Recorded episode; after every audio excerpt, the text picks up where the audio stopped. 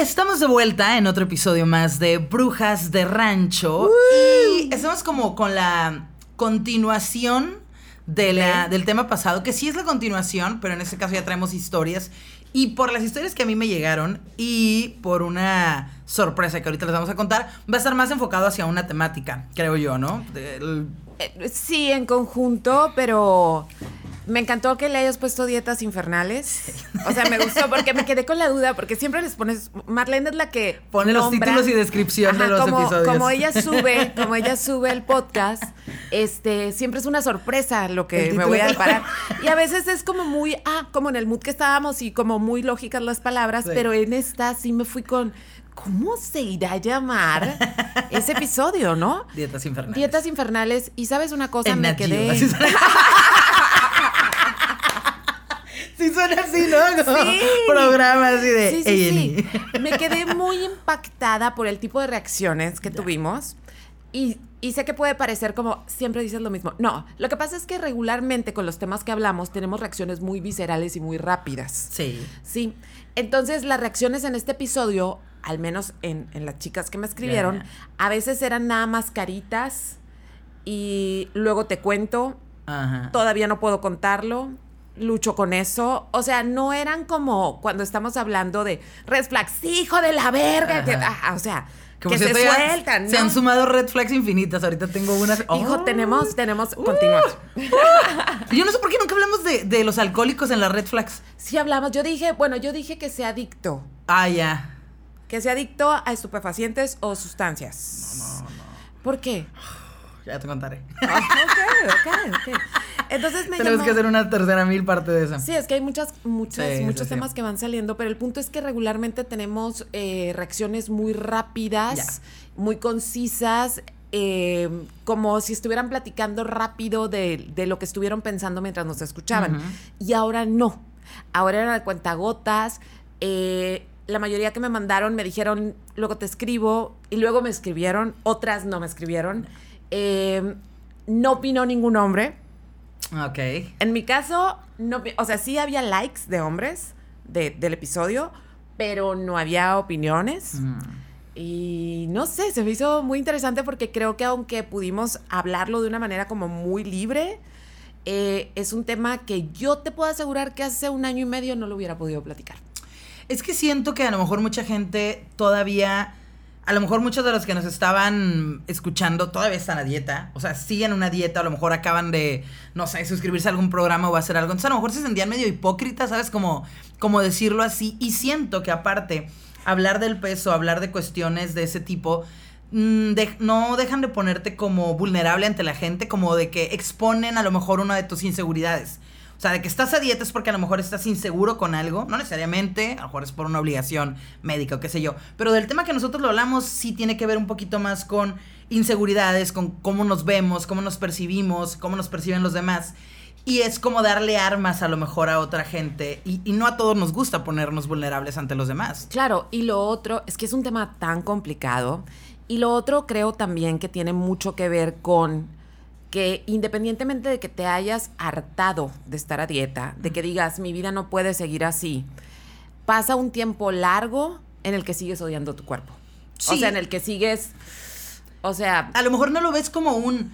eh, voy a cuidarme y voy a dejar de estar dentro de las dietas, lo ves como ya me rendí y ya Ajá. valí madre. O sea, no tanto como de que, ah, ¿sabes qué? Sí, eh, me acepto y voy a cuidarme de otra manera, más consciente. No, es como, ya no, no tengo fuerza de voluntad y a la eso chingada, ya, ¿no? Se acabó. Exacto. Sí. Y fíjate que la única vez que yo pensé así, o sea, yo no sé si se han dejado ir así como en el dulce susurro de que te valga madre tu peso, pero específicamente por algo. Fue como un ensueño. Llegué a Savannah, Georgia, y llegas en un barco.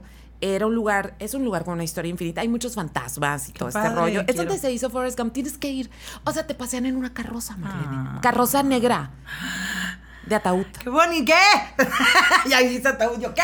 Sí, o sea, es que tú serías Todo la persona más feliz del mundo. Pero ataúd. de verdad sí hay fantasmas en ese lugar. Ay, qué cool. Al grado es que ahí eran donde llegaban los esclavos, los mandaban a las plantaciones Y además muchos esclavos eran colgados por desobediencia en el Ya, parque claro. ahí donde hicieron a Forrest Gump. Entonces es un, es un pueblo que vive con sus fantasmas y bla, bla, bla. Pero cuando llegas, llegamos por barco porque está en medio de dos ríos. Y en el muelle, que es un muelle así tipo pues, antiguo, están todas las chocolaterías. Pero huele a chocolate el ambiente. Fantasmas y, como- chocolates y ataúdes. Y vino. Great. no, O sea, se- ¿Qué? ¿Cómo se llama? ¿Dónde está ese pueblo? A la chingada mi Entonces, viaje a España. No, no es. El lugar es húmedo, pero no fuimos en tiempo de calor. Entonces, entre la humedad y las chocolaterías, te recibe un olor de chocolate. Y llegas y ya te están dando a probar chocolates que acaban de salir de la fábrica. Es como Wow. Willy Wonka pirata. No Ya. sé, una cosa así rara. Y esa vez me acuerdo, o sea, creo que nunca había probado chocolates como tan frescos, que, o sea, recién sí, sí, salidos, sí. Que en realidad sí sentí esto como, me vale, o sea, sí, sí he de morir gorda, explotada comiendo esto, porque era como, ya sabes, como esta placer increíble de algo muy delicioso. Es la única vez que dije, de esta manera no me importaría. Lo- lo- lo- creo que he tenido momentos así a diario. en el Oxxo. ¡Ah, no! Con lo que sea. No. Pero ajá, claro. O sea, como que generalmente piensas en, en cierta calidad para poder hacer algo así. Eh, nunca nos presentamos, Marlene Sepúlveda. Karina cierto, ya estamos en el chal. Marlene Sepúlveda, Karina hola. Villalobos, ¿cómo Hola, estás? muy bien, muy bien. Es que estamos, o sea, Hay mucho que platicar. hay mucho que platicar. Yes. Y me gustaría, para darle tiempo a todo, primero me gustaría que compartiéramos un poquito las historias Ya, y luego sí. diéramos la sorpresa, porque ya sé que vamos a empezar a preguntar y echar chal. Y no vamos que- a dar las historias. y yo sé que además, o sea, siempre tratamos de cuando nos mandan sus historias contarlas todas, pero ahora siendo un tema tan especial, pues no me gustaría que quien se animó a escribirnos Se quede no ahí a no medias. ¿no? Sí, sí, sí. Este tengo aquí una que es como un comentario que dije, wow, qué bueno. Y con eso voy a empezar. Va, Dice, dale. acabo de escuchar un capítulo de un podcast que se llama Sabiduría Psicodélica, no lo conozco, lo voy a buscar, en donde dicen que las dietas son como las burcas de Occidente. Leí esa frase y me voló la cabeza porque sí es cierto, las burcas es para esconderte porque no se te debe notar nada, porque nadie debe ver que no eres perfecta. Claro. Entonces la dieta es esa burca para invisibilizarte, ¿no? Y si no estás a dieta y si no estás perfecta, pues no tienes derecho a ser feliz, pero bueno, sí. La invitada, una nutrióloga buenísima, Raquel Obatón, abro paréntesis nuevamente, Raquel Obatón la súper admiro, es la que me ha hecho entender un buen de cosas. Eh, les advierto, entren a su Instagram, a lo mejor al principio se van a sacar de onda, eh, porque de repente, si por primera vez te hablan de que sa- ser saludable en todos los pesos, cuando toda la vida nos han dicho que no tener el peso talla 0, talla 4. Sobre todo un nutriólogo, ¿no? Ajá, un nutriólogo te dice que estás enferma. Entonces, como que al principio sí te choqueas, pero luego le vas agarrando la onda. Y claro que mucha gente la ataca de que promueves la gordura, Raquel. Obvio no. O sea, obvio no promueves Sí, no, la como que por cada nuevo gordo vas a tener 10 pesos, como si fuera Ajá. como recomendación de negocio. ¿Qué? Claro Sí, que no, simplemente es hablar de, en otro estilo de la salud. Exacto, entonces dice, buenísima Raquel Obatón, que también a su vez tiene un podcast, habla hermoso de nosotros las mujeres y la relación con la comida. Justo las escuché a ustedes después y también amé. Felicidades por su podcast, me encanta. Amé Muchas fue, amé. Ok. Con muchas es para enfocarlo. Mira, yo te voy a platicar de alguien que conocí hace poco y me dio mucha risa, me cayó muy bien porque dice, quiero ser tu amiga. Y yo, me da mucho, como que siento que llega una edad, ¿sabes? A lo mejor tenemos que hablar, ¿sabes? Ya, No, puta sé. madre, ya se pegó. Ya se me pegó, chingada madre. No, no sé, Marlene. Eso, Sí te, eso, te, sí eso te sabes. pasa por juntarte, por juntarte con esa gente que viene del centro. Con chilangos fresas. ¿Sabes? Cuando, cuando trabajé en Ciudad de México, sí me juntaba con puro chilango fresa. Saludos a los que me escuchan, este, que, que sé que me escuchan varios de allá. No todos, pero la mayoría Pero con los que que, se- trabajaba se eran morras, eran morras, este, fresas. Y sí era como el, ¿sabes cómo? Sí. Y yo siento que cuando me encabronaba y se me salía el acento de allá, me salía ese, el acento chilango fresón, así de... Ok. Pero bueno, ya lo, lo trataré de no hacer. Entonces, lo que digo que se me hace curada cuando gente que no conoces, y sobre todo con, con lo del podcast, como de que llega una edad en la que es raro decirle a alguien, y si somos amigos, como cuando está chiquito que se hacen Ay, aquí, le- hay que ser amigas. Y entonces lo dices así, Eh. siempre, ajá, pinky promise. Y como que llega una edad en la que ya más adulto se te hace raro, sientes que que te ves como tonto diciendo algo así. Para Pero mí hace muy deberíamos cool. hacerlo. A mí me hace bien O sea, por ejemplo, a veces cachas a gente que dices, güey, me encantaría ser su amiga. Ajá. Pero ya no es, ya no tan fácil conocemos a gente. O sea, estamos como en ciertos entornos muy como. Como cerrados, tal vez. cerra- Ajá, Sí. no es como que aparezca tanta gente nueva y cuando aparece gente nueva es nada más de entrada por salida, ¿no? Sí, como que sientes que tienen que ser gente que a lo mejor está en tu mismo trabajo, en algo como que te sientes obligado a, a que se dé y, y se llega a dar, pero como que alguien que no y que se junten en un café para platicar, se me hace como, si puedes tener esas citas eh, con gente random, ¿por qué no para una amistad? No De- sé, deberíamos normalizarlo, ¿no? Sí, deberíamos hacer luego Oye, una, si- una Y si juntada. hacemos una Una aquelarre. de amigas. Sí. Ah, exa- eh, fíjate que la, la tiene Bumble, ¿eh? Hay una parte de Bumble. Pero Yo no nunca la he usa usado. la gente para eso. Sé que. No, no, sí. Es que está el Bumble como Bumble de pareja. date, yo yo eh. nunca lo he usado, pero eh, vi una historia de alguien que mataron después de eso. ¡Ay, no! Bueno, así me enteré. Ok. Entonces había una parte de para ser amigos y esta morra se metió ahí, se hizo amigas y una de esas amigas la mató. Pero, No. pero pues. no estoy haciéndole buen anuncio a todo. No, no le estás haciendo una buena publicidad. Pero. pero, pero sí existe. Como de tener. Como que llegas a una ciudad nueva y dices, quiero tener amigos. Yo quiero. Y pues ahí está esa opción. Pero bueno, con ella así porque tenemos muchos gustos en común. Entonces me dice: Hola, acabo de escuchar su nuevo episodio y aquí va mi experiencia. Yo tengo una hermana gemela. O sea, veníamos en la misma placenta, pero somos totalmente diferentes. Yo soy alta, ella bajita, yo siempre fui la gordita y ella la gemela flaquita. Así que siempre crecí con su sombra, en la escuela siempre ella era la que tenía el pegue con los chamacos, incluso los más populares, y yo pues la hermana gordita retraída, que era bonita de cara, pero pues gordita. Con el tiempo agradecí ser la gordita porque mis relaciones amorosas y con mis amistades siempre han sido más genuinas y amorosas. Ya hoy en día las dos tenemos 33 y ella subió de peso al tener a sus hijos y yo, y yo al siempre tener sobrepeso desarrollé hipertensión a los 24 años por tomar la sibutramina que mi mamá me conseguía cuando ya ni estaban a la venta. Se me subió horrible la presión y de ahí en adelante me quedé tomando pastillas para controlarla. Llegué a pesar 140 kilos, que gracias a mi altura de 1,75 se disimulaba, pero me sentía muy mal. El año pasado una amiga mía me contó que se hizo una cirugía bariátrica que se llama mini bypass.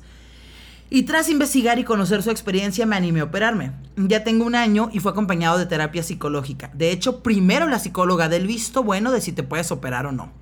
Me siento muy bien, bajé 65 kilos y sí, claro que tiene sus efectos secundarios, pero si realmente te comprometes a cuidar tu salud, todo es llevadero. Ya puedo tomarme mis cervecitas sin problema, lo que sí es que tomo mis medicinas y me es más fácil tomar buenas decisiones.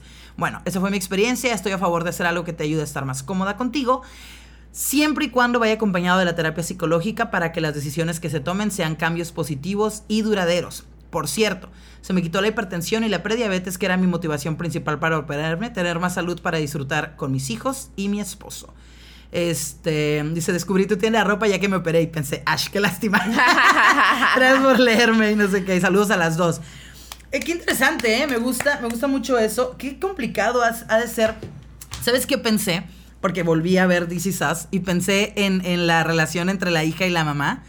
Que la mamá mira, toda mira, perfecta. Me pongo toda- chinita porque es Sí, muy dura esa relación, porque además está esta cuestión de, por ejemplo, que hemos hablado, ¿no? Que yo hablé de mi mamá el episodio pasado y, y que sabemos que, que no viene de, de un lugar malo sus Claro. comentarios, o sea, simplemente era lo que podían hacer, lo que conocían Con su en educación. Una preocupación con su educación, ¿no? Y aún así con las mejores intenciones, o sea, el caso de This Is Us es, es que es una serie que yo creo que todo mundo debe ver. Sí. Aunque tienes que prepararte psicológicamente, ir a terapia. Yo había estado muy bien. Una, ya se me acabaron, ya se me acabaron mis pastillas. No las he comprado y empecé a no ver esa puta serie. Tengo tres pinches días llore y llore. Pero de cosas que ni siquiera tienen que ver conmigo. claro.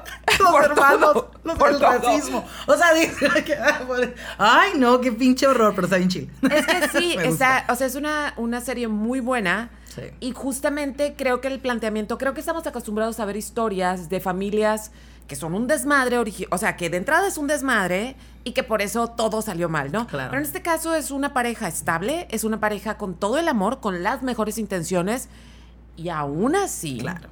hay dolor, hay traumas. traumas.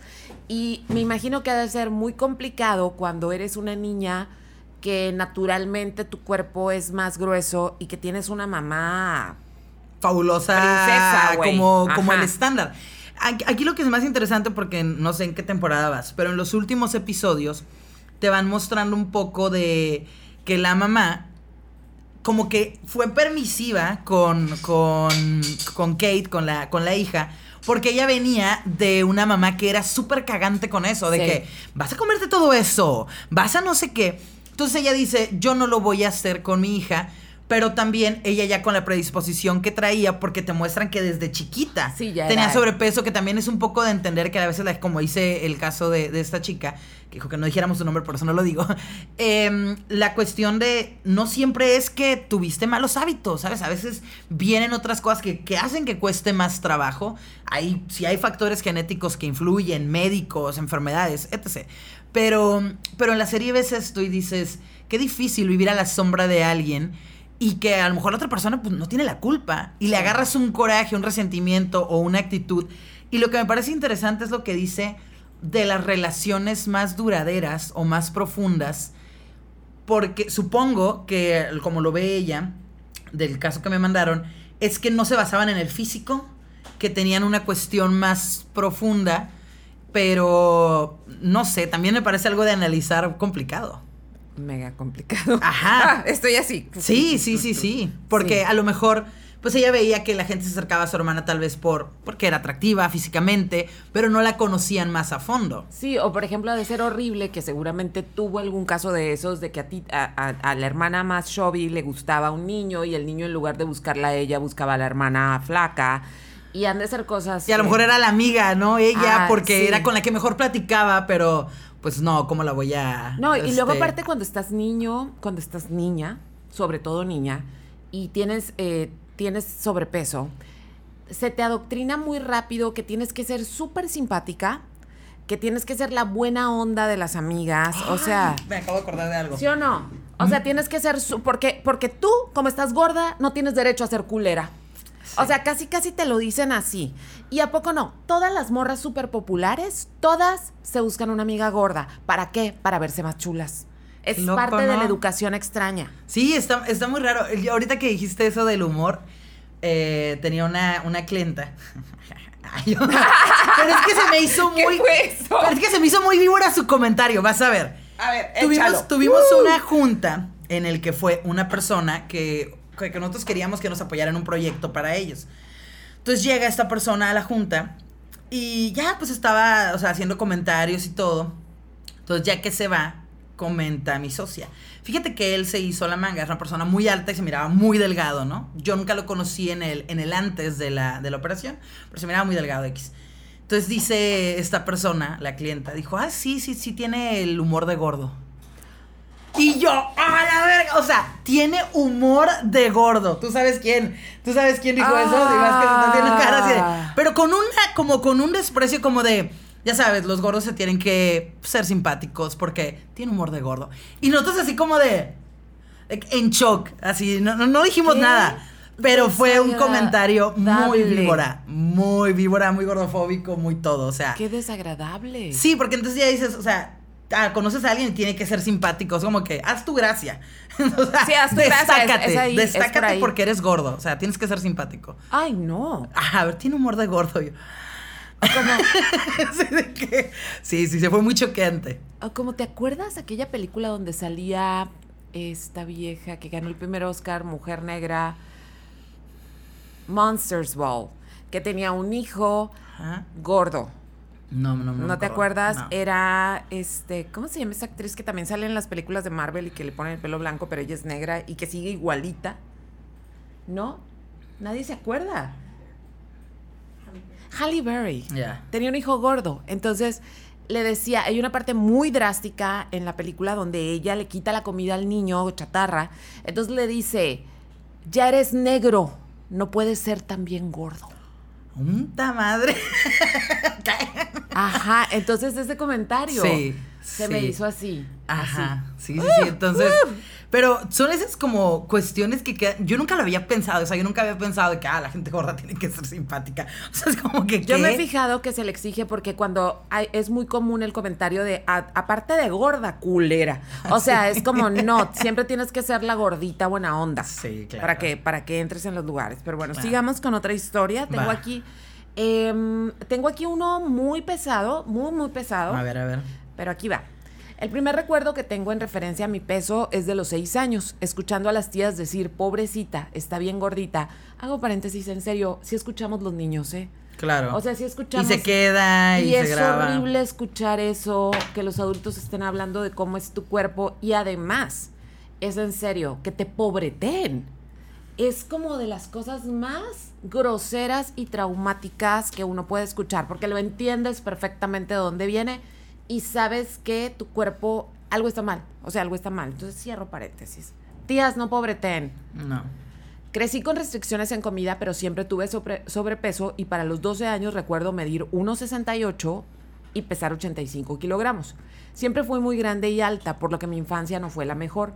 A esa edad me llevaron con un doctor que me dio anfetaminas y sí bajé de peso. A los 12. A los 12, pues es que, neta, yo, no- o sea, todavía la década Ah, pasada, no, no, no. cabrón, deberían meterlos a todos al bote. Sí.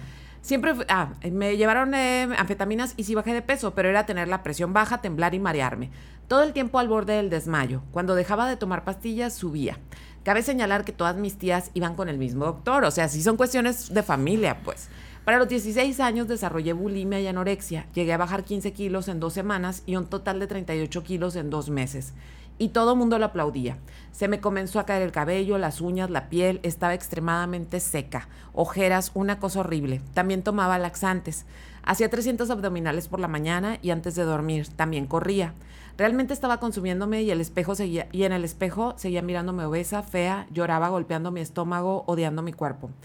Al ver mi estado, mi mamá me llevó al doc. Tenía una anemia muy fuerte y me dijo que estaba al borde de una leucemia. Tenía que cambiar. Me costó mucho trabajo volver a comer, pero quería vivir y entendí que no había otra forma. A los 22 años comencé a tomar terapia y entendí por qué me odiaba tanto y por qué no podía bajar de peso. Y aunque los siguientes ocho, ocho años me la viví de dieta en dieta, poco a poco fui cambiando mi percepción de mí misma. Tengo 37 años y los últimos 7 me he mantenido en un peso saludable y hoy en día entiendo que necesitaba hacer las paces conmigo, con mi cuerpo, para soltar toda esa carga y ese dolor que me obligaba a protegerme y crear esa barrera entre el mundo y yo. Subí de peso a los 6 años cuando se divorciaron mis padres y cuando sufrí un abuso sexual que duró 6 años más. Allí estaba todo. Trabajé en comprender, aceptar los eventos que me tocó vivir, aceptar que quienes debían cuidarme cuando cuidarme hicieron lo que pudieron con lo que sabían y no es culpa de nadie y menos mía. Solté la culpa. Hoy soy la persona más importante de mi vida, me amo inmensamente y me cuido como si fuera esa niña que no supieron cuidar. Yeah. Sí. Te estamos abrazando. Sí, qué bonito Obviamente, mensaje. Qué, qué difícil, ¿no? O sea, el, el cómo muchas veces, como dices, viene de familia en muchos de los casos y cómo hay tantas cuestiones alrededor de la comida que no nos damos cuenta. Porque es como la forma, yo ayer, ayer justamente hablaba con alguien de eso, eh, de cómo la comida puede ser la cosa con la que tenemos control. Sobre todo si tienes em, cierta capacidad económica y no lo, o sea, puedes comprarte lo que se te antoje dentro de un antojo regular, o sea, no creo que nadie diga, oh, quiero caviar de no sé qué, o sea, quiero un filete o quiero unos hot dogs o quiero algo, y que si puedes, es la cosa en la que tienes control y durante lo que dures en comértelo, estás disfrutando y estás haciendo algo que tú querías y lo pudiste, o sea, y esa idea extraña de control hace que muchas veces sea la forma en la que estás manejando, muy malamente manejado, toda una serie de problemas psicológicos que requieren un, una un vida que no esté en control. Claro. Una vida que no esté en control. Y esa me, me gustó mucho leer, me, me resonaron mucho estas palabras que dice eh, que empezó a subir de peso a causa de dos acontecimientos, que es abuso Y divorcio. y divorcio de sus papás. Y esa es la otra. Nadie debe hablar del peso de nadie, porque tú no sabes qué está pasando a esa persona. O sea, tú no. A lo mejor tú te la imaginas atacándose de gancitos, pero no sabes por qué se está atacando de gancitos. Probablemente está buscando un, un suplemento para una vida insoportable en casa. Probablemente no tiene con quién hablar. O sea, es cierto que hay gente que le gusta comer, punto, ¿sí? Y quiere, y punto. Pero también es cierto que hay mucha gente que eh, la comida es lo único que tiene a su alcance para poder como Sobrellevar. sobrellevar situaciones que son muy complejas. Entonces, y hay como otra gente agarra las drogas, como otra Ajá. gente agarra el alcohol, como otra gente agarra el deporte o el trabajo. O sea, son diferentes formas de sobrellevar eh, algo más, más, Más difícil que te pasó. Claro. Pero resulta que con la obesidad y con el sobrepeso, todo mundo cree que tiene permiso en pos de la salud De decirte lo que tienes que hacer. Entonces, muchas gracias por esta historia, está bien Sí. fuerte. O sea, muchas gracias por compartirla, es, es muy valiosa. Sí, supongo que no es, no es nada sencillo llegar a, a- a tener esa sinceridad también, ¿no? Y es el autoanálisis que, te- que la neta te da la, la terapia, no, Sí. no pocas cosas, Sí, ¿no? no llega solito ahí. Me mandó alguien más. échalo. dice. Está muy. Dijo. mm, me ha ayudado mucho a cambiar mi relación con la comida esta cuenta. Y es una creo que se llama Nutrición para Todas. Ay, qué bonito nombre. Ajá. alimentación intuitiva, psicología en la alimentación. No, no la conozco, pero la voy a seguir. Y es, eh, pues es una cuenta de una. De una psicóloga que tiene. Es dice, un, que- es un alivio poder comer frente a alguien y no sentirse juzgada. Exacto. Todos merecemos esa clase de personas en nuestra vida. Exacto, es que qué horrible es cuando estás con todo ese peso, o sea, con todo ese peso mental y que no te animas a comer porque sientes que te van a juzgar. Claro. Entonces, ay no, qué horror. Bueno, eh, alimentación intuitiva es algo que también he estado aprendiendo Sí. mucho y es- me parece muy interesante. Va otra. A ver. Eh, wow, este episodio me hizo pensar mucho. Casi parece que mi, mi tía fue mi mamá, fue mamá de la mía. Es que es una, yo soy su tía también. Yo sé que ellas no lo hacían con el afán de lastimar, sino de cuidar, pero crecer con mamás que han vivido en dietas y restricciones toda su vida y que siempre observan o preguntan por qué estás decidiendo comer ciertas, ciertas cosas, sí daña y mucho. Ahora intento trabajar en no pensar en dieta por enflacar y entrar en una normativa o lo que está bien, sino darle un enfoque por mi salud. Busco disfrutar lo que como. Me da tristeza ver mis fotos de prepa y decir, wow, me veía súper bien, pero recuerdo siempre sentirme como la chica Chavi porque mis amigas eran talla 0 o 1 y yo era talla 5, sin darme cuenta que tener caderas y pompis es normal, viene en mi genética y es muy bonito. Como dicen en el podcast, vivimos esperando vernos de X o Y forma y nos olvidamos de disfrutar cada momento.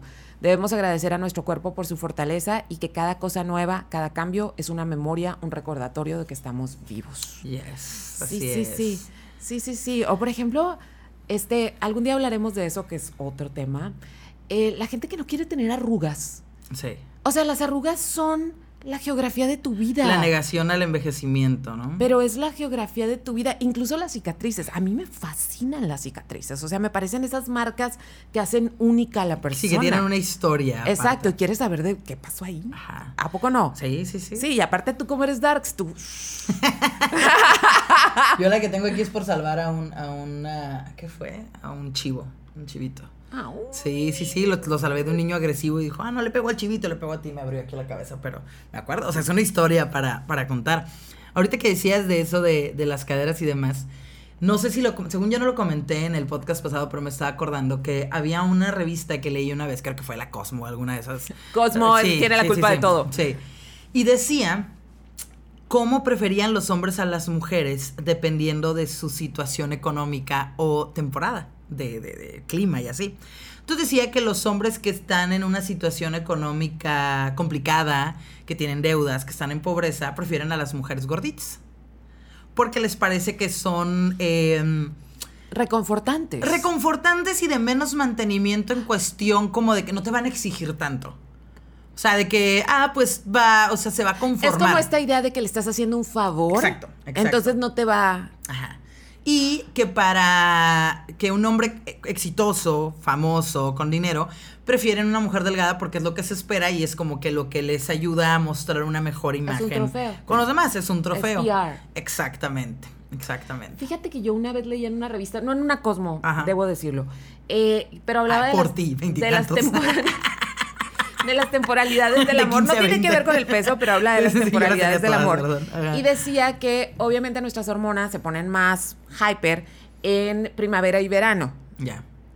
Entonces que los amores que nacen en primavera y verano están como destinados a no florecer, que después del verano puede que se acabe el encanto, ¿sí? Y que los amores que sobre que empiezan en otoño y en invierno, como son tiempos difíciles climáticamente y son tiempos de estar más encerrado y no hay tanta distracción, son amores que tienden a ser más largos. Pero que los amores que superan los veranos en lugares como Mexicali son amores para toda la vida. Vemos. Veamos, no me. Ay, yo, ha experiencia personal. Vemos. No. Pero- tengo otra, Ajá, tengo otra historia antes de, de- de ahora sí ya cerrarlas aquí. Sí, sí, bueno, sí. tengo una historia y un comentario. Mi hermana mayor fue siempre la flaca y yo la gorda. Cuando veo mis fotos de niña no estaba gorda, solo no tan delgada como ella. Me dejaron de decir la gorda hasta que tenía más de 20 años. Mi mamá desde los 11 años me tenía haciendo ejercicio y ya sabrás, ahora con mis 45 años todo me duele. Y siempre he estado a dieta. Siempre he pensado que soy gorda por esos comentarios. Hasta hace- dos años hice las paces con mi cuerpo. Ya no me torturo con el ejercicio o con la comida. Acepté que mi cuerpo nunca va a ser delgado y estoy bien con eso. Me encanta su podcast. Esa es Ah, una. Esa es, es- yo cuando por fin caí en cuenta de eso, de no puedo ser Kate Moss, porque es como si mi perra Rufina, que tiene cuerpito de Carmelita Salinas, Chiquita bebé. pero es una uvita, pues. Como si ella estuviera obsesionada por tener el cuerpo de Nova, que es una labrador con una cinturita. Obvio no. O sea, a cada una le corresponde un cuerpo Sí. y está perfecto. Y nos gusta por eso. Así es. Ay, mi gordi. Ay, mi- mi. ok, y va la otra. Este es al contrario y dice, oh, es- está interesante esta postura. A ver. Mis amigas toda la vida han invalidado mis inseguridades con mi cuerpo y peso porque siempre fui la flaca con buen cuerpo. Yeah. Y dicen que cuando subo de peso me pongo buena. Entonces ellas creen que yo no tengo derecho a quejarme o preocuparme o sentirme insegura porque soy privilegiada. Mm, he escuchado ese debate en redes últimamente. Eh, porque, no sé, por ejemplo, hay morras que están dentro del estándar de cuerpos súper delgados. Gente que nunca va a batallar en encontrar ropa. O sea, yo sé que a veces yo soy. Yo Mira, no quiero ser mala, pero yo a veces sí disfruto que la gente vaya a mi boutique. No lo tienes en ese, no. Dele para arriba. Está O sea, chido. porque la neta es algo que, que hemos vivido en otras. O sea, Sí, que te yo sé que no tiene la culpa. ese. No sé que tiene la culpa eh, eh, esa persona, ¿no? Pero hay ciertas influencers que tienen un cuerpo súper normativo y las morras así que se doblan así como pinche caja para que se les haga una mini lonja. Y Yo también lidio con mis inseguridades. Sí, pero no. O sea, son cosas Sí. diferentes. No intentes entrar en un problema que no has tenido. Nadie te va a ver en la calle y te va a decir, oye, eh, deberías comer más por salud, a menos que estemos hablando de anorexia o de otros tipos de problemas donde sí eh, claramente hay, hay un conflicto. No se trata de invalidar, se trata al final de cuentas de ponerte. Es como, por ejemplo, Son diferentes. no sé, eh, ganabas 50 mil al mes y ahora ganas 45 y estás con alguien que gana 8 mil al mes y dices, güey, es que, o sea, me, bajaron el sueldo y la neta estoy bien preocupado. Nadie quita que sea un conflicto para ti, pero no te pongas a hablar de eso con gente que está en una situación más complicada. Entonces creo que es entender el momento y el Sí. lugar. Claro que esperas que tus amigas te entiendan, pero también... Sí, pero por ejemplo, lanza, o pero sus amigas no están gordas. Este, pero por ejemplo en Is Us, ya ves que, o sea, volviendo a la serie, que de veras esa serie Sí, tiene todo. todo. Lo tiene todo. Que conoce eh, justamente Kate a la que después se convierte en su mejor amiga, Sí. que es flaquísima, que es rica, que es güera, que es privilegiada y va a un grupo de comedores compulsivos Sí, sí, sí, y todos con cara de güey. Claro. Y claro, la morra no, se hace un paro, ¿no? Con las cosas que dice. Ay, es que me comí una dona y me siento me estreso, ajá. me siento gorda. Pero ya después te das cuenta que en realidad es un problema bien serio lo que ella tiene, pero no tiene que ver con la comida, en realidad tiene que ver con la autoestima. Lo que sí odio son las influencers que salen en bikini, ama tu cuerpo, y tienen el cuerpo perfecto más cinco filtros. O sea, güey, ¿y eso Ajá, qué? O sea, no te subas en el tren del mame, Sí. tampoco. Sí, o sea, súbelo y dile, me veo bien buena. O sea, ya, pues, ya, pero no, o sea, nadie te va a decir nada, nada malo con eso. O sea, Ajá. definitivamente creo que sí llega a ser un poco choqueante y si te quedas. O sea, no. Sí, no era el No lugar. es no era cierto el lugar. tú. Ajá, no, es era el lugar, pero, pero nadie quita que todo el mundo tenga inseguridades. Eso, eso es un hecho. La mujer más eh, perfecta o guapa del mundo eh, puede tener sus, sus inseguridades. Siempre va a haber alguien que sienta más o que.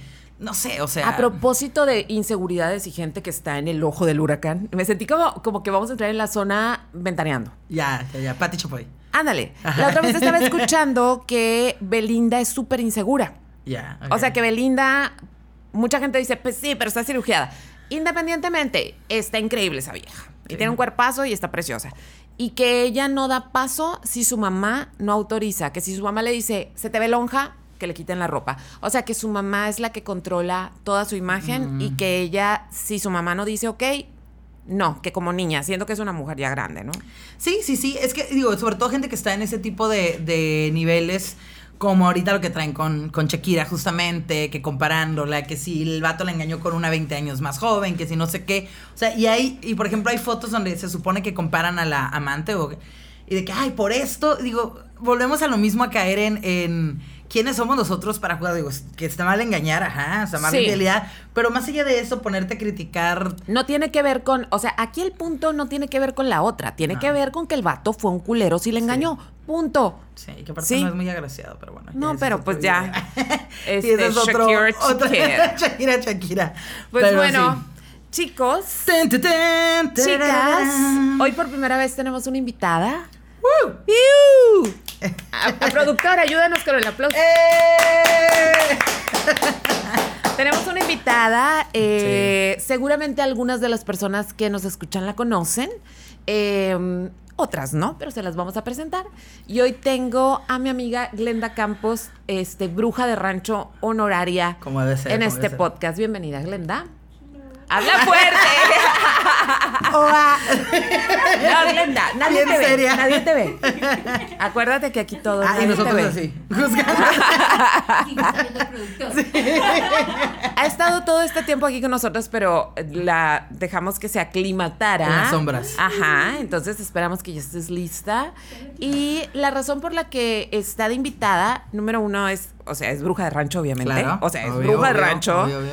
Pero eh, Glenda tiene 11 años viviendo con una cirugía, o sea, post cirugía bariátrica. Ok. Entonces, este, justamente la semana pasada hablamos mucho de que no te dicen, si te dicen, hay gente que no te ¿Cómo consulta. funciona? ¿Qué tan fácil o complicado es? O hay gente como este nutriólogo que dijiste que ni te vio y que ya te estaba diciendo, manga. Chinga ¿Sí? tu madre. Entonces, Le digo, ah, Sí. le digo. Sí, ya, ya. Ya puedes carcajearte. entonces ya cuando ella dice, yo quiero, o sea, me encantaría contar la historia, dije, qué chilo, porque no es alguien que se le acaba de hacer ahorita, porque lo que sí me he fijado es que la gente en cuanto se la hace baja rapidísimo. Sí. Y obviamente ese no es el reto, el reto es Mantenerte. mantenerlo y lo que viene después, ¿no? Pero Glenda, bienvenida. Hola. ¿Cómo estás? Habla fuerte. Estoy hablando fuerte. Así A habla. ver, así productor, habla. está hablando fuerte. Sí. Estás hablando fuerte. Ok. Glenda, a ver, te- va a ser, va a ser una entrevista esto, pues sí, ¿ok? sí, yo sí. no conozco, yo no conozco tu historia, Ok, ok, ok. entonces va a ser interesante. Sí. Hace 11 años te lo hiciste, hace 11 años no era el boom la operación como lo es ahora. No, de hecho, cuando yo me la hice, me sentía como con vergüenza de decir que me la hice. Ok. Había ese juicio, ¿no? En ese tiempo, había ¿verdad? Sí. Sí, había Instagram. Pero Tiene no como era- 10, 11 años, Pero no, ¿no? era el boom de Ok. Instagram. Ajá. Sí, eh, porque siento que eso lo ha trivializado mucho, pero, sí, también. pero voy a, voy a, a- a- así, de entrada ya dijiste una frase que quiero indagar. ¿Sentías vergüenza? Sí. Por, o sea, ¿cuál era el feeling que te invadía o qué te daba vergüenza en particular? Porque cuando decía de que, ah, es que me hice la manga, siempre me decían de que, ay, pues tomaste la ruta fácil. Y Ya, yo, sí. pues no, no está fácil, o sea, requiere mucho trabajo, pues, o sea, poder que la manga funcione. Pero siempre me decían así como que, ay, te, te, te subiste para rápido, o sea, como que vas a bajar rápido. Y de hecho, yo no bajé todo lo que tenían que bajar hasta de, de que dure dos años y medio para bajar todo lo que tenía que bajar. Pero porque bajé bien, o sea, no bajé de...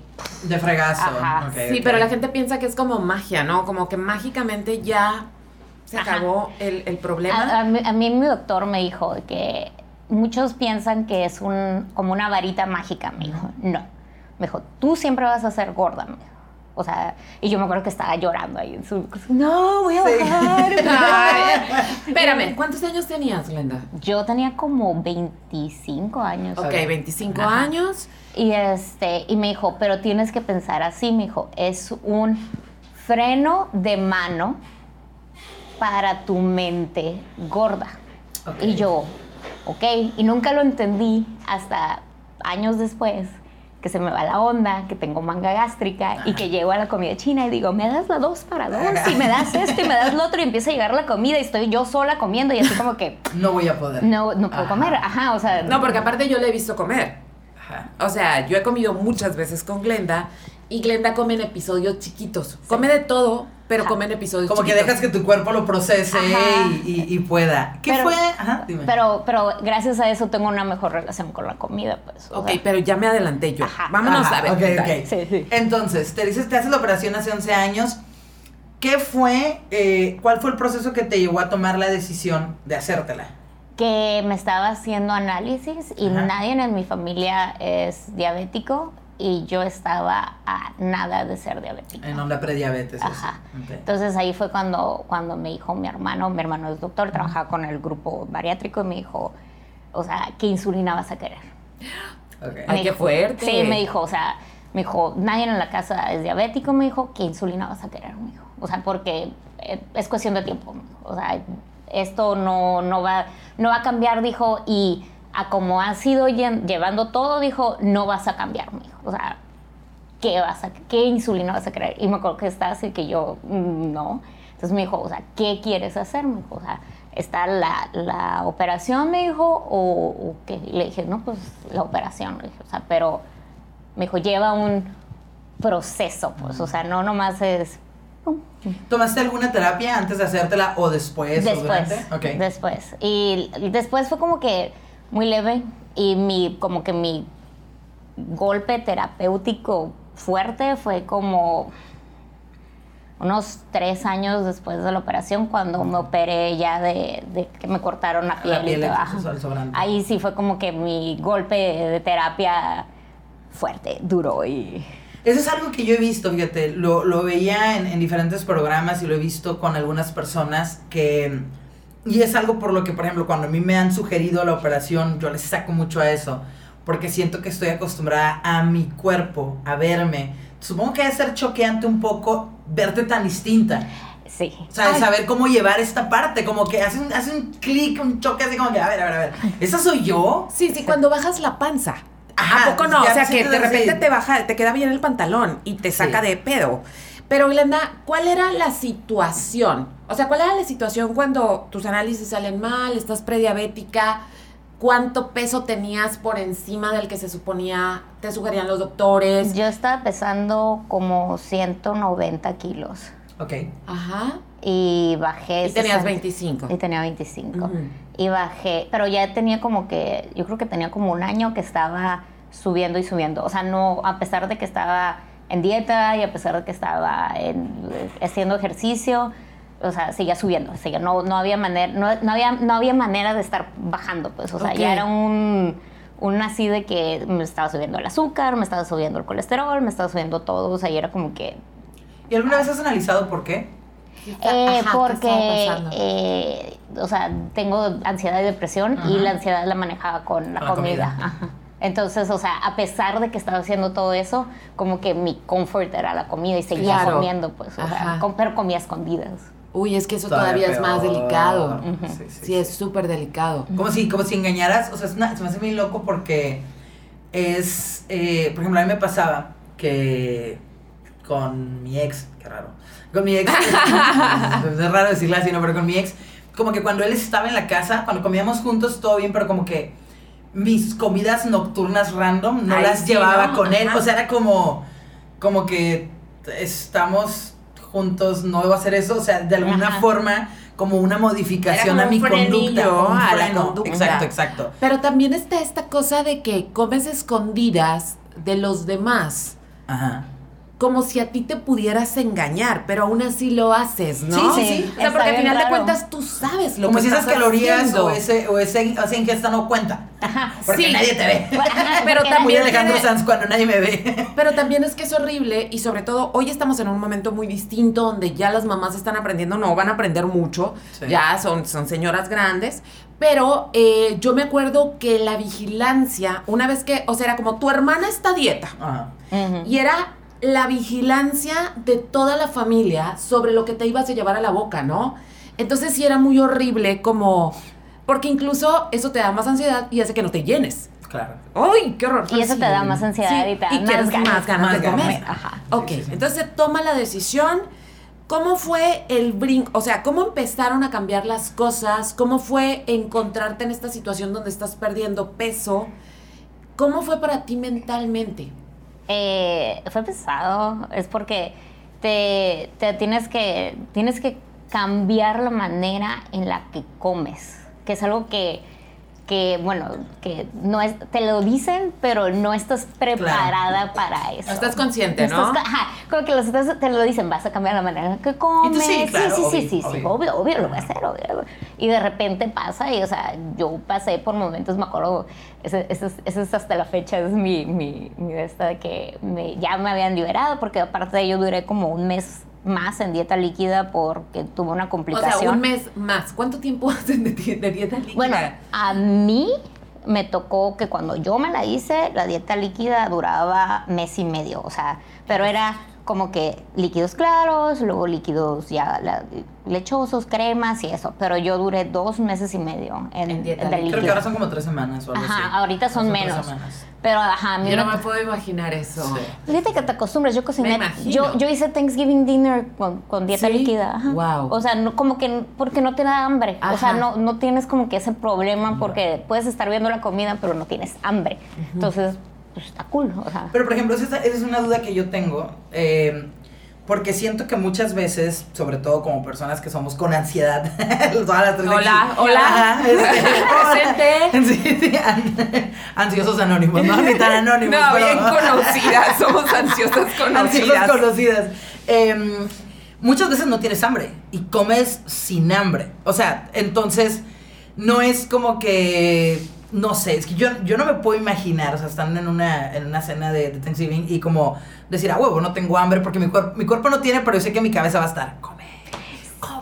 No sé, o sea, siento que es raro. después de lo que me pasó, entiendes el por qué Ah, ya claro, lo quieres. Es que, es que siento que es eso, ¿no? Como que la operación te, llega a generar miedo porque te sientes tan mal que dices, no, chinga, madre, no, no. No, lo que pasa no es vale que la pena. cuando a mí me dejaron comer ya como que cosas más como cremas y Sí, eso. sí, cosas ya un- con más sustancia. Con más sustancia. Me acuerdo que fui a Caléxico, pues allá podía moverme y todo. Sí. Yo me acuerdo que llegué al Starbucks, agarré y me pedí un green tea frappuccino Ah. con whipped cream y la chingada. Güey, ¿qué pasó? No, y ahí voy yo, así que por el, iba a ir al centro, iba a ir con mi tata. Y me acuerdo que iba por el 8, acá por el, no, por el, sí, por el 8 era. Y de que yo echándomelo y de repente me empezó a sentir taquicardia, se empezó a sudar, empecé a sentirme mal, me orillé y me acuerdo que agarré el teléfono y le marqué a mi hermano le dije, me siento muy mal. Y me dice, ¿qué comiste? Y yo, nada. Y me dijo, ¿qué comiste? O sea, Sí, sí, sí. Yo nada más tomé. Ajá. Y luego le dije, "Mm, nada. Dice, no me digas, dijo, porque eso es que te chingaste algo, que te chingaste. Y me acuerdo que yo, pero fue chino, pero chiquito. Y me dice, no puedes comer azúcar, Ah. no la puedes procesar tan rápido como antes, bla, bla, bla. Dijo, no te muevas de ahí. Me dijo, ¿traes agua? Y yo, sí. Dale un traguito al agua, me dijo, quédate ahí hasta que se te, o sea, que se te baje. Ya no te comas el fra- pinche frappuccino, me dijo. O sea, es como que, chivo. Y yo, no, ya no tiene nada. Y me dice, Ya me lo acabé. y me dice, por eso estás así, me dijo. Entonces ya fue como que 20 minutos y de ahí ya como que se me pasó y, hasta la fecha, o sea, si yo como algo muy, muy dulce. Pasa o- esa reacción. Pasa esa reacción. Ok, ¿qué pasa? ¿Sabes lo que pasa con el estómago que ya no puede procesar igual las azúcares? A Sí. ver, cuéntanos. Eh, no todos los pacientes de manga, pero por ejemplo yo no puedo procesar muy bien los azúcares. Este, batallo mucho para tomar agua. No sé por Agua, qué. agua. Agua, agua. Puedo tomarte té. Sin Yo te sabor. veo siempre con café y con té. Ajá, puedo tomarte té o lo que sea y no, no pasa nada. Pero agua, agua, batallo mucho para procesarlo. O sea, así que en el verano me tengo que tomar a veces un suero o algo eh, con hidratación porque si no me...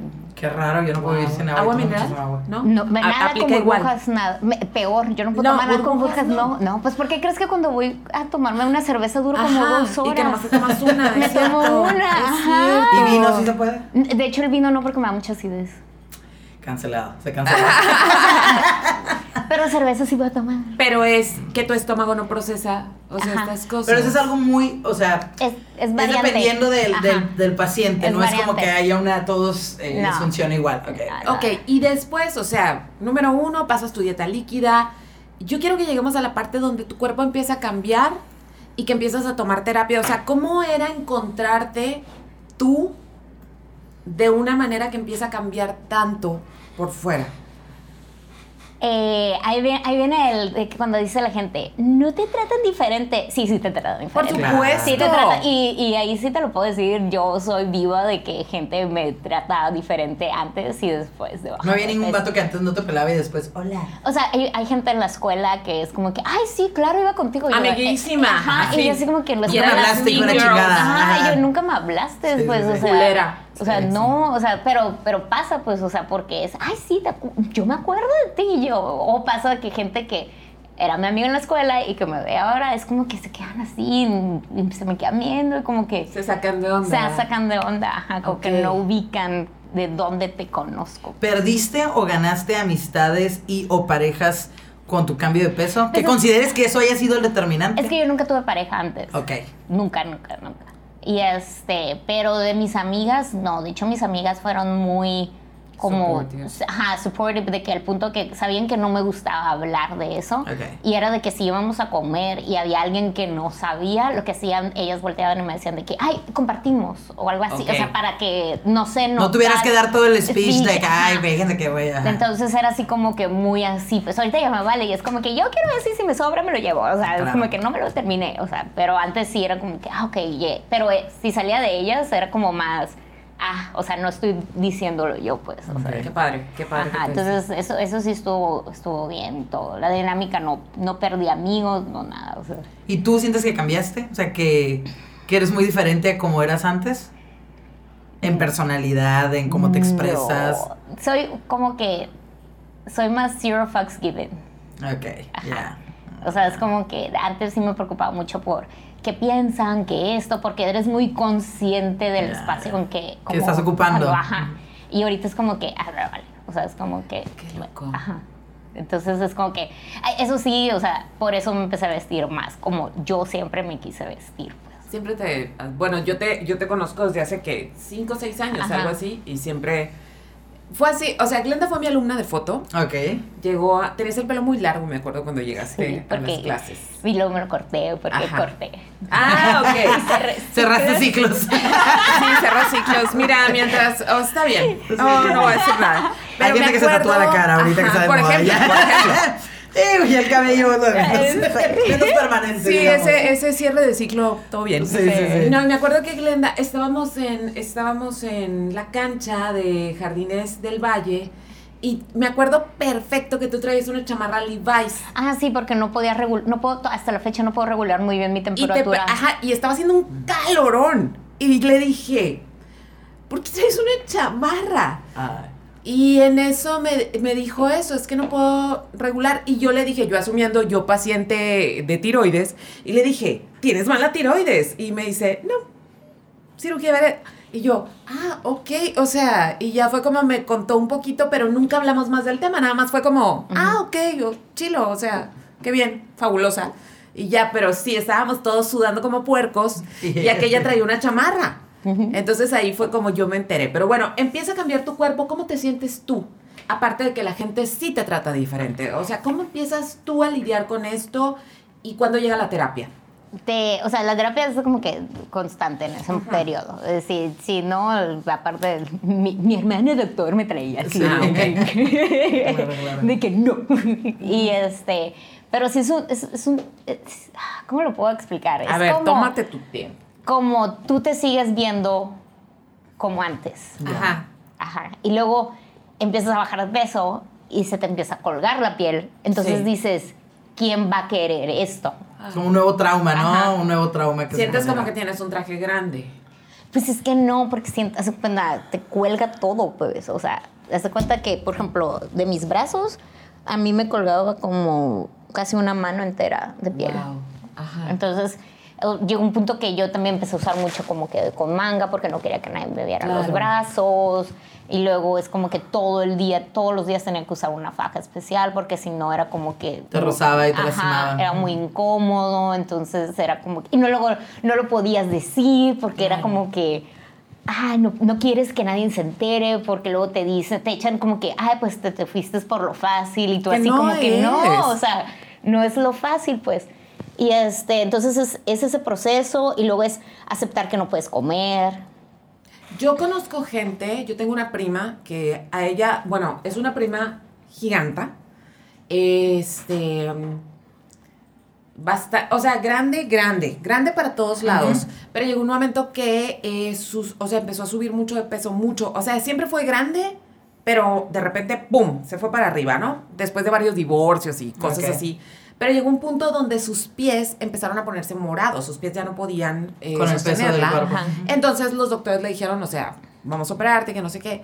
Entonces ella hizo trampa porque a ella la operaron en Estados Unidos por medio de un seguro médico. Ya ves que ella con cierto peso, ya, incluso he escuchado historias horribles de gente que sube de peso Para para, poder para entrar. poder entrar al programa, ¿no? Bueno, total, lo operan. Y esta morra, para no seguir la terapia, porque le chocó la terapia, se vino a México a vivir.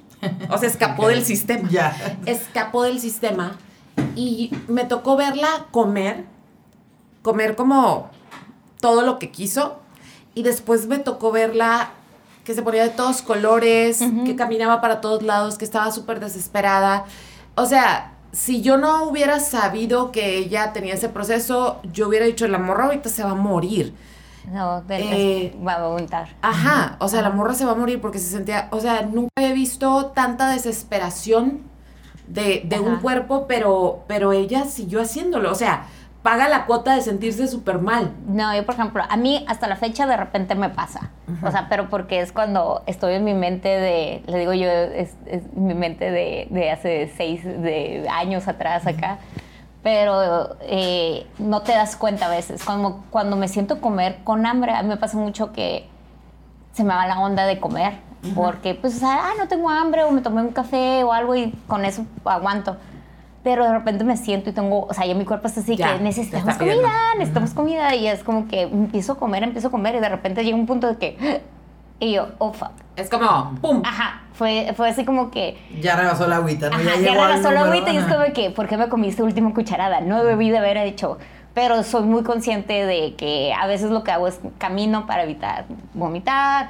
Y hay veces que de plano es así de que lo siento, corro al baño y bye. O sea, ya prefiero hacerlo a, a estar ahí muriéndome, pero ya es menos. Y soy muy consciente de cómo debo de comer. Pues, o sea, El punto es que no dejas de estar consciente, ¿no? O sea, nunca dejas de estar el- el- consciente. es ah, como en el caso particular que, que mencionas, eh, en tu caso es, era o vivir, ser consciente de tener que inyectarte la insulina, o ser consciente de, que, de qué es lo que debes de comer, y es, es una elección al final. Y, y yo sé que es una elección que mucha gente puede decir, pero porque tú te la buscaste, pero es opcional. No. Por lo que pinche quieran, pues, o No, sea, o sea, no. por lo que sea, es, es, es un trabajo constante. Sí. Que siempre, siempre va a ser así. O sea, yo conozco a alguien que se hizo la, la manga y bajó mucho. No a un grado de. Creo que no llegó a bajar lo que tenía que bajar, pero bajó bastante. Eh, igual eh, fue como que por fin tuvo pareja, bla, bla, bla, ciertas cosas. Pero eh, usaba marihuana bastante. Entonces, el monchis, el hambre, bla, bla, bla. Y empezó a engañar al sistema, o sea, a su cuerpo, con Starbucks, con licuados, con, con chingos de, de calorías, porque podía comer líquidos, ¿no? Entonces Ajá. era como que, ah, le entro, le entro, le entro, le entro, le entro. Y eh, volvió a recuperar todo el peso. Todo. Todo. Todo. Sí, sí, sí, sí. Eh, o sea, O sea, eso- no es, no es, o sea, el estómago se vuelve a ser grande. Ajá. O sea, el estómago está como que, mira, por el momento, mientras tú quieras, así va a estar, pero puede volver. Y también creo que hay mucha gente que se hace la cirugía y les. Y les entra un miedo de no volver a engordar, porque aparte es como fracasaste otra vez. Ya te operaste y fracasaste otra vez. Y ya es Oh, esta sí. crítica, es como de, uff, ni con la manga la hiciste. Ajá. Entonces es como de puta madre, no, no, no, o sea, te- y, y no deja de ser algo complicado para la mente, el seguir tener que estar lo constante de eso, pues. Sí, o sea, Es que estoy como, wow. Es una batalla. Es una Sí. batalla porque mucha gente piensa que con la manga ya te olvidas del problema. No. O sea, es como ya, enflacó, ya. No. Y no, al contrario. No, de hecho, por ejemplo, yo ahorita tengo que ser muy consciente de cómo como. Si Ajá. yo como, sí, o sea, que ya me pasó en la pandemia, me descuidé porque ansiedad al tope. ¿Por qué pandemia? Ajá, ¿Por qué pandemia? Sí, sí, sí, sí. Este, Comimos y tomamos durante Entonces, meses. eh, yo soy propensa al hierro bajo por la manga, porque mi absorción de hierro es, es menor al de la Ajá. persona normal. Y soy muy consciente de cuánta proteína como, eh, las verduras, cómo como. O sea, por ejemplo, yo como primero carne, pollo, pescado. Y lo de ahí como verduras, y lo de ahí como carbohidratos. Y luego a veces me espero como una hora y ya me como mi postre. O sea, aunque me, son, me como medio pastel, medio rebanada de pastel, pero me la como y la Claro. disfruto y soy feliz y todo. Por eso tengo mejor relación con la comida, porque ya no me, ya no tengo ese pánico de comerme lo que se me antoja de pan o lo que Sí. sea, pero, o sea, Pero ¿cuánto tardaste para llegar ahí? como Bastante. O sea, vengo llegando, ¿no? Ajá, o sea, sí, vengo sí, llegando. venimos llegando y, y- y- Hola. y- hola, y, y con, y con dificultades técnicas Sí, todavía. sí, sí. o sea, es como que- Es que es un aprendizaje constante al final. Ajá, entonces es como que salí de la pandemia y es como que hierro bajo, entonces es como que es un problema porque tienes que meterle más comida a tu estómago y no puedes. Entonces tienes que encontrar la manera de meterle proteína. Entonces, por ejemplo, yo ahorita es de que tengo mis, mis lechitas de proteína y que ese es mi desayuno porque no me gusta desayunar. Tipo y así. Ajá. Entonces, eso, o sea, con azúcar bajo, proteína alta y eso. O, por ejemplo, otras cosas que no te platican es que tu familia come tres veces al día porque comen mucho y se llenan y duran cuatro o cinco horas para que les vuelva a dar hambre. Tú comes y a las dos horas te estás muriendo de Porque hambre. comiste bien Porque poquito. Porque comiste poquito. bien poquito, entonces estás a las dos horas enojada, así de que me estaba muriendo de hambre y todo el mundo te voltea a ver con cara de, pero si yo Acabamos estoy, de acabamos de comer. Entonces ahora es como que si salimos a San Diego o a lo donde sea, yo traigo de que, no, yo traigo barritos de proteína o de, de que vamos a comer y ah, me lo voy a llevar. Entonces en el camino estoy comiendo, así como que, ¿por qué? Porque me da hambre a las dos horas, pues, Claro. o sea, y es algo que, que te lo dicen, pero no, no. Sí, hasta no que lo vives. Hasta que lo vives, pues, o sea. Y en cuanto a suplementos, tienes que tomar suplementos, vitaminas, o Yo cosas así. de por vida me, me dijeron es una multivitamínica, es eh, de hierro, yo me tomo, o sea, me tomo mi multivitamínica, mi de hierro, mi vitamina C, mi vitamina B12, que de repente a veces me tomo de que ácido fólico y luego las tías es, oh, se está tomando ácido fólico. y yo, no. Y este, pero de- así de siempre, o sea, Eso es de cajón. De cajón, ajá. Y por ejemplo, Con- eso, eh, ¿hay alguna contraindicación o algo que te dijeron en caso de que si en algún punto quisieras quedar embarazada? Eh, pues sí, de hecho cuando a mí me operaron y me, me- me cortaron y me hicieron todo, el doctor me dejó con piel extra, porque me dijo, Para. "Pues, porque tú estás joven, me dijo. Ajá. Entonces no te puedo dejar restirada, restirada, porque todavía no sabes si vas a querer embarazarte o no. Ajá. Entonces te tengo que dejar pues con lonjita, me dijo, porque pues Porque se puede ocupar. se puede ocupar, dijo. o sea, Wow. O sea, cosas en las que nunca había pensado, ¿eh? Sí, ¿Cuándo- sí, sí. ¿Cuánto tiempo después te hiciste la operación para quitar los excedentes de piel? como tres, cuatro años después. Me, ¿Es de hecho, doloroso? me hicieron dos. Dos. porque en una en una casi casi me muero. ¿Es en serio? Sí. Porque yo quería de que una y ya, no Sí, quiero claro, crees que fuera todo. Sí, no, Pero pues es que dije, es pues o sea, pesado. tienes que durar cierto tiempo y eso, y dije, yo quiero una y ya, y no quiero más, y dije, no quiero más. Por, por gasto, por comodidad, por todo, Por ¿no? comodidad, ajá. Y este, eh, fueron dos, me acuerdo, y fue, fue muy pesadas esas. Es que aparte, pues es obvio cirugía general, que son, es un reset horrible. Ajá. Y luego De- sanar, me imagino que es. Y luego verte ya sin la piel, o sea, creo que, Ok, ¿cómo es eso? Si puedes contarlo. güey, yo lloré. ¿Por qué? Porque. ¿Qué era? Por, yo, por ejemplo, yo lloré, o sea, ahorita me acuerdo, ustedes como que. uh, Ajá, sí, sí. Puedes sí. llorar, las brujas. ay, ya sabes que yo lloro. Pero no me gusta aceptar que lloro porque. Sí. y tú, acabo de ver This Is Us. Lloremos. Eso fue. Este, no, fue, fue un shock bien cabrón. O sea, me acuerdo que cuando, porque cuando me hicieron, me cortaron pecho, me cortaron eh, ¿Estómago? estómago y los brazos fueron después. Los brazos, o sea, pero lo que fue, lo primero fue pecho y estómago. Me acuerdo que la primera vez, porque duras como un mes, bueno, yo duré como un mes sin poderme Ver. ver, ajá, porque pues la faja Sí. y eso y curar y bla, bla, bla. Me acuerdo que la primera vez que me vi, o sea, me estaba viendo y yo lloré así. Lloré, lloré y, le, y me acuerdo que le estaba diciendo a mamá, le dije, no sé por qué lo hice, me quedaron mal mis boobs, me quedaron una más grande que la otra, ¿qué está pasando? Y luego, mira, tiene esta cicatriz, y bla, o sea, estaba en un pánico así de que yo, no, ¿por qué hice esto? Como muy de desconocer tu cuerpo, ¿no? Ajá, así como que, y me acuerdo que me decían, pero no te miras mal, y yo, pero es que no soy yo, no soy yo, no soy Ay, yo. qué fuerte, Glenda.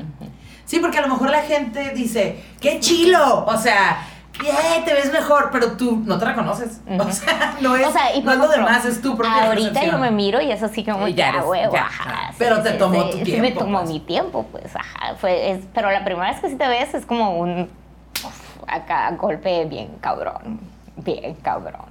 Qué raro. Wow. ¿Y cuáles son, por ejemplo, ah, también la semana pasada, bueno, como la semana pasada, Ando pasada. estábamos hablando de que ahora se ha trivializado mucho la cirugía bariátrica. ¿Tú Sí. cómo lo ves que has visto como ese proceso de que no era muy común cuando tú te lo hiciste, que fue un problema determinado de salud, tuviste que tomar una decisión? ¿Tú cómo has visto la evolución de la cirugía ba- bariátrica como una, de, una paciente ahora sí que pionera en, en la ciudad? Yo, por ejemplo, yo miro a gente ahorita que se la hace y a veces me sorprendo porque desde que tienen que un año y se están comiendo un hot dog entero. Y los miro y yo así como que yo todavía ahorita a, mi, a mis 11 años no me puedo comer un hot dog entero. O sea, pero no sé si es porque me he cuidado mucho como como, no sé si es porque el- mi cirugía realmente diferente. fue diferente, o sea, no sé si ahorita la hacen diferente, o sea, yo no puedo como que decir en eso, pero sí puedo decir que ahorita mucha gente o no, no va a terapia, no, no sabe, por ejemplo, ten- he sabido gente que me dice, es que me la hice y se me empieza a caer el pelo, y yo, pues es normal. Algo no está bien. Es- o sea, a- le dije, a mí me lo dijeron, le dije, o sea, yo sabía que era normal porque ibas a perder muchas vitaminas, o sea, tu ingreso calórico y de vitaminas y de todo iba a ser normal y no ibas a tener uñas, no ibas, o sea, es, es parte de, pues, o sea, pero están como muy sorprendidos de que, pero ¿por qué? O sea, no les dan como todo el brochure. Ajá. No, es como, a vas pasar. a bajar y hambre. Háztela, o sea. Sí, sí, sí. O sea, pero también eh, eso es lo que yo les digo. le digo, o sea, yo cuando me la hice, yo me la hice con un doctor que confiaba mucho, que sabe, que me dio toda la, La la- explicación. la explicación, que eso, y ahorita les digo, o sea, si vas a ir a hacértela, necesitas ir con un grupo que realmente tiene mucho tiempo en esto y que realmente te va a dar todo el, o sea, el seguimiento, porque no nomás es te opero y después de tres semanas ya te... No, vas a te- ser o sea, paciente ajá, o sea, te tiene a que dar un seguimiento, pues, o sea, yo me tengo que hacer análisis mínimo una vez al año, o sea, es, es, es, es un seguimiento, pues, o sea, no, no nomás es como que... Y en ya. México la cirugía bariátrica no es parte de los seguros médicos. No. ¿verdad? O No. sea, tienes que estar consciente de que vienen gastos junto con la cirugía Ajá. para siempre. Para siempre, sí. Para siempre. Para siempre. Creo que hay ciertas como ah, truquitos o cosas para que sí te puedan operar en el seguro. Como la nariz. se han operado. Como la Ajá. nariz que se operaba todo el Sí, mundo. pero, pero bueno, no es algo fácil, o sea, no es como cualquier cosa que te lo puedan hacer. No, yo, yo lo que quiero es que entre la salud mental a los seguros médicos. Ah, o sea, eso se, se- se- necesita. ¿urge? Sí. Digo, ahorita lo que te dan es fluoxetina, pero, o sea, me acuerdo que la última vez que fui estaba así de que moviendo el pie, como siempre, ¿no? Y de que, ah, tienes ansiedad, ten fluoxetina. No. Sí tengo ansiedad, o sea, sí, pero no, güey, no, ni siquiera me preguntaste bien, o sea, Ajá. me estás dando un antidepresivo como si fuera Sí, paracetamol, güey, como o si sea, fueran no, no. aspirinas. No. qué pesado. Oye, Glenda, una pregunta, por- porque tú has de saber. ¿Quiénes son las personas que no son candidatas A operarse. a operarse? Eh, por ejemplo, alguien que tenga nomás como que 10, 15 kilos, 20 kilos de sobrepeso, pues no. O sea, te lo puedo decir que yo tenía 65 kilos de sobrepeso más o menos y tenía como que un perfil que me analizaron, me revisaron, o sea, me midieron mi grasa corporal y todo y pues, o sea, ahí fue como que, pues sí, sí entras, o sea, pero pues... Sí creo que hay como un número en cuanto a índice de masa corporal que se supone que dicen que no, ahorita ya no es tan realista ese número, pero en general que ya dice, ok, dependiendo de tu estatura, tu Ajá. peso, ya eres candidato para este tipo de cirugías. Y también cuando es demasiado el, el sobrepeso, o sea, ya una obesidad mórbida tampoco es tan fácil hacerla por lo que, o sea, es como hay un, Hay un, un rango. Ajá, hay un rango de obes de Ni muy, muy, ni tan, tan. O sea, por ejemplo, lo que estaban platicando antes de que empezáramos de estos programas que ven, ¿cómo se llama? El de Sí, kilos mortales. kilos mortales. Ellos no son candidatos a Sí, una sí son, sí son candidatos, pero con ese doctor que van. O sea, hay, hay pocos doctores especialistas en manga eh, o bypass gástrico con personas con obesidad mórbida y les ponen una dieta antes, o sea, tienen que perder tantos kilos para ser candidatos. O sea, no está tan, tan a las peladas, pues. Sea, sí, porque tienen que darle un seguimiento especial, porque ahí sí hay un choque entre lo que consumían de, De- miles y miles y miles de calorías al día a nada, Nada. pues, a cerrarlo así. Entonces, el, hay un previo, hay terapia, Ah. bla, bla, bla. Sí, por ejemplo, yo me tuve que hacer una serie larga de análisis antes de operarme para saber que iba a aguantar la cirugía porque, Claro. o sea, porque era un riesgo. Ajá. Qué impresión. Ahorita ya hay como en la paroscopía. Ajá. Es nueva, pero es mucho más cara. La manga, es, o sea, por la paroscopía y es como más... Sí que ya es menos Sí, sí, invasivo, ¿no? Menos invasivo, más sencillo, más caro, pero pues también es como... Está esa, está el balón, que, El es, que es balón. otra. ¿Qué es el balón? El balón es una. Esa me la sé. el balón es una como píldora que te tomas y que se te infla en el estómago, entonces te mantiene como lleno. Es como una cosa que hace que tu estómago diga, oh, ya casi me iré. Ok, y eso se puede quitar Eh, después. dura seis meses. De seis sí. meses a un año dependiendo. Ajá, dependiendo del tipo de balón. Sí, Wow, entonces- es que... eh, Pero es para bajar más, como decía hace rato, como 15, 20, Veinte. 25 kilos de sobrepeso. Eh, Y aún así tienes que hacerlo con un nutriólogo. Sí. pues, o sea, no puede ser como que, ah, me lo porque te puedes. Ajá. descompensar. por ejemplo, no, te, no puedes tomar alcohol, o sea, ciertas cosas que, que el balón no funciona. Y hay gente a la que, por ejemplo, el balón se supone que es transparente, pues, porque me teníamos un, un cliente de eso. Y le ponen un líquido azul. Entonces, como que, tú, ¿por qué chingas le ponen un líquido azul? O sea, ¿por qué? Pues porque si se rompe o algo, empiezas a hacer azul y se, se rompió. O sea, es una forma de avisarte y saber que algo pasó dentro de tu estómago y tienes que ir. Y lo que yo leí de eso es que la gente tiene agruras constantes, que es otra que te iba a preguntar, las cuestiones así como gástricas, Sí. de, de complicaciones. Riopan. Riopan for De the hecho, life, sí, sí, sí. Nieve de Riopan. Nieve de Sí. Rupan for life. Hay uno nuevo, hay uno como que versión más. sí, ah, yo, yo traigo las mías también. Yo traigo las mías. O sea, yo no hice manga, pero traigo las mías. Nunca salgas de casa sin tus sí, Tums, así. Me, me, no, mi, mi omeprazol y las Tums, pero hay uno que se llama Galaver y son, siento Ah, que no. suena muy. No me gusta. Galaver. Ah, del Galaver, sí, No, tampoco. el- No, sabe no. rica.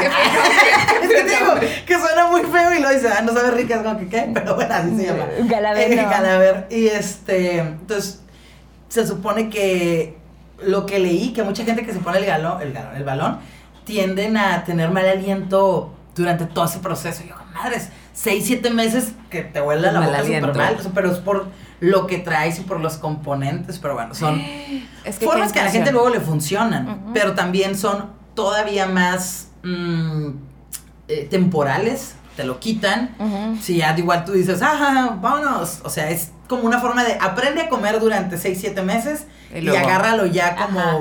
como que te dieron una patadita, pero le tienes que seguir. O sea, no Es que está muy complicado y, y nada más para cerrar, o sea, para sí, cerrar. eh, me gustaría que me habla, o sea, lo mencionaste hace rato de que vienes llegando apenas a una sana relación con la comida. ¿Cómo, cómo es que, o sea, cómo es que llegas? Hace 11 años te hiciste la operación. Ajá. ¿Cómo es que te empiezas a dar cuenta de que, güey, ¿cómo, me- ¿cómo me voy a llevar bien con la comida? Porque al final de cuentas ocupas comer. Sí, porque, por, por ejemplo, yo...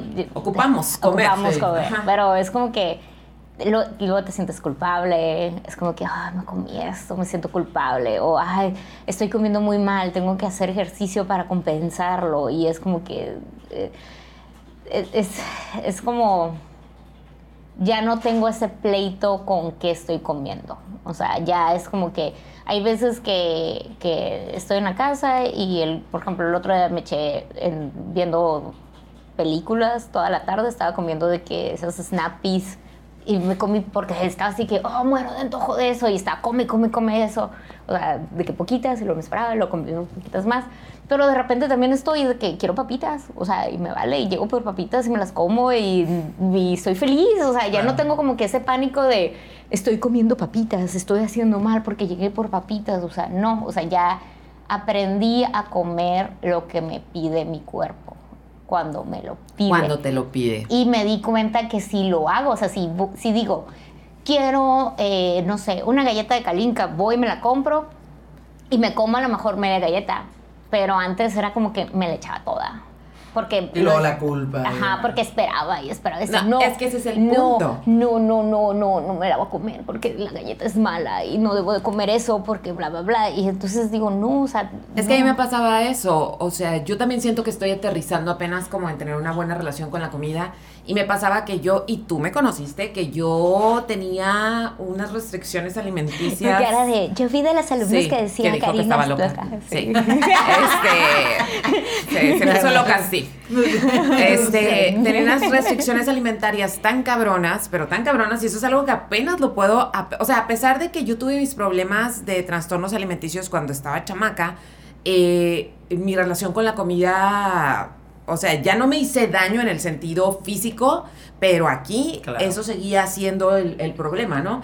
Entonces me pasaba que si se me antojaba una hamburguesa y no me la podía comer, duraba un mes pensando en la hamburguesa y luego cuando iba a la hamburguesa me comía dos. O sea, en cambio ya descubrí que si comes las cosas, no estás pensando en... e- O sea, es como... Si no llegas al atracón. No, o por ejemplo, yo antes De era, lo único que hice algunas decisiones, y creo que ahí Glenda va, va, en- va conmigo con eso, es, eh, hice decisiones de, el día que se me antoje un postre, tiene que estar bien bueno, güey. O sea, no tiene que ser una galleta... Nada mediocre. Que No, No, no, no. O sea, no voy a ir por un pingüino, pues. o No, sea, no. no, no, no. Me voy a ir a Calinca, me voy a ir a Trigo Salvaje, me voy a comprar algo que sepa bien bueno. Ay, el volcán de chocolate, Sí. que son mis cosas favoritas. Entonces, Yo casi no como chocolate. ay, O sea, me gusta, no, no digo. pero no lo consumes. lo consumo. Entonces No, ya no me he dado cuenta que, que también mi cuerpo se ha hecho más reconoce como los sabores buenos de los malos, no me refiero a- al sabor, sino como lo muy refinado, lo muy procesado,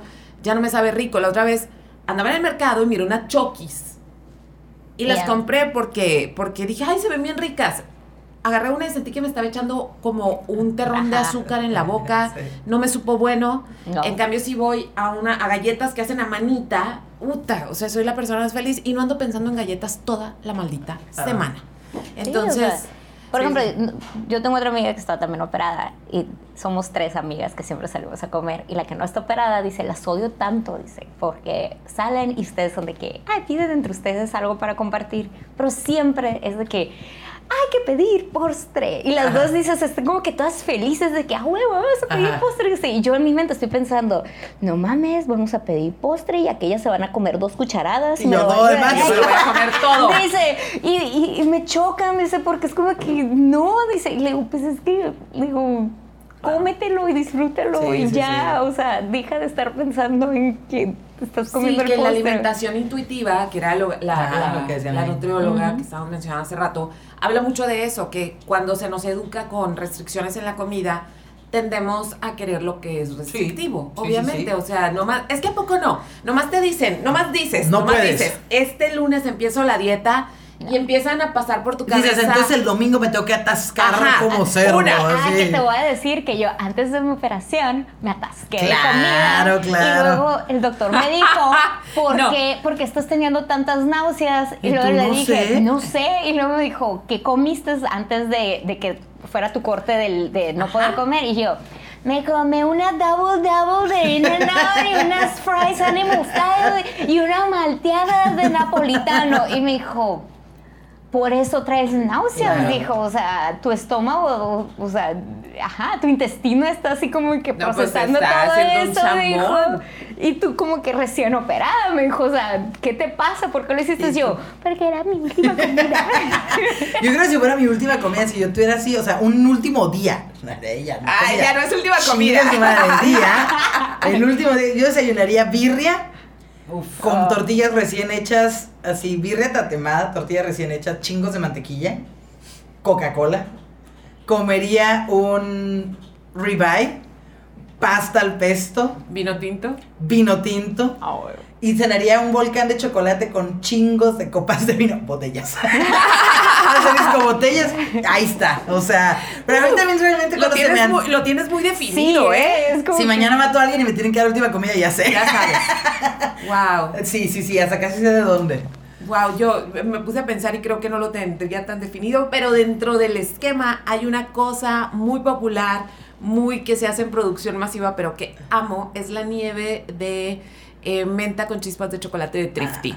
O sea, en mi última cena estaría esa nieve, independientemente de lo que me animara a pedir, pero esa nieve es que yo casi estar. no, no me gusta la nieve. Ay, es pero- cierto, Ay, eres sí. esa persona. Pero la de vino, Ay, la de vino tinto de, la de- bueno, la de vino en general de Valle Guadalupe sí me gusta mucho. Pues sí, La- pues sí, vino tú. Todo, lo que tenga que ver con Todo vino, todo. Pues bueno, ya. Glenda, Gracias. mil gracias por estar con nosotros. Gracias, chicas, a las que nos se animaron a mandarnos sus historias. De verdad lo valoramos muchísimo. Y pues, eh, esto fue Sus Brujas de Rancho. Marlene Sepúlveda, ¿dónde te encuentran? Eh, este, no sé. ¿Dónde me encuentro yo? Me encuentro en Mexicali. No estoy. Chingado. Este. Ándale, échale, échale. En mi Instagram, Marlene. SR y en mi fanpage como Marlene Sepúlveda. ¿Tú, Ok. A mí en Strita9, en Instagram, Karina Villalobos, en Facebook. Y gracias a nuestro productor, Mazapan. Media. Y gracias a la primera invitada de estas brujas. Sí, no, muchas gracias por compartirnos tu experiencia y si alguien tiene preguntas, este, ¿quieres dar alguna de tus redes para que si te quieren hacer preguntas de, de tu caso y todo? Sí. ¿Sí? ¿Dónde te Eh, pueden encontrar? Postcards from Mexicali. Ok, perfecto. Postcards, pods- postcards, así como nunca lo puedo decir bien. Nunca lo puedo en decir. inglés. Ajá, postales en inglés. Ok, ahora sí, Nos adiós. vamos, bye. Bye. Chao. Bye. Bye. Bye.